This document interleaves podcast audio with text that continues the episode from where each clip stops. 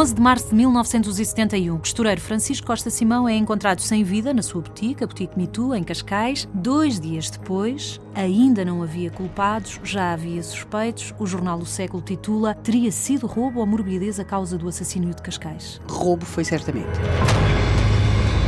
Quem matou o costureiro Simão?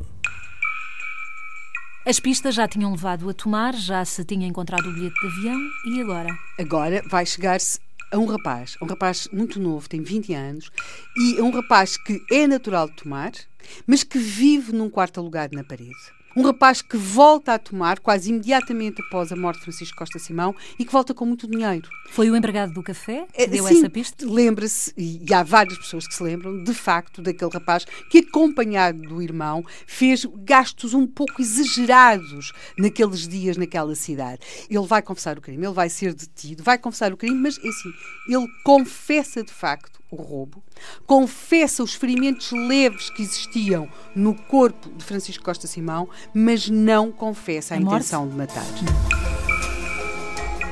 ele vai contar a sua versão dos factos, que se nota é a única que existe, porque Francisco Costa Simão morreu. É essa versão dos factos que o Dr. Alan Gomes, inspetor adjunto da PJ, vai dar numa espécie de conferência de imprensa.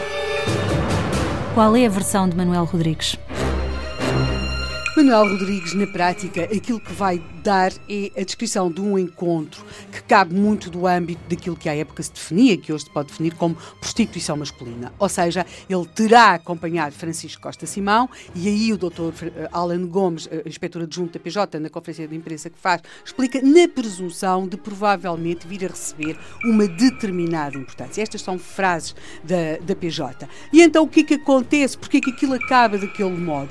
Porque, e isto é a versão de Manuel Rodrigues, na verdade, Francisco Costa Simão, tudo aquilo foi um equívoco. A, relação, a questão do pagamento, Francisco Costa Simão não estava a pensar pagar e a partir daí a situação descontrola-se completamente.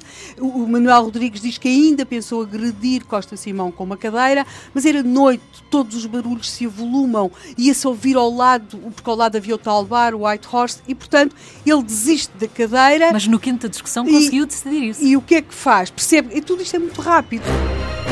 Ele é muito mais novo, muito mais forte. E, portanto, o que é que vai fazer? Mais ou menos imobiliza-o, faz-lhe algum. aterroriza-o, porque ele na prática tem uma navalha, faz-lhe alguns ferimentos, mas leves, e isso é muito importante. E depois amarra-o e rouba-o. Para que ele não gritasse, amordaça-o. Rouba-o, sai. E esse foi o crime. Não intencional, então. Ele, de facto, rouba, agride, mas não terá tido a intenção de matar. E isto bate completamente certo com aquilo que viu o empregado do bar, que ouviram realmente algum ruído e que foi às escadas, e que vê um vulto a fugir com uma pasta.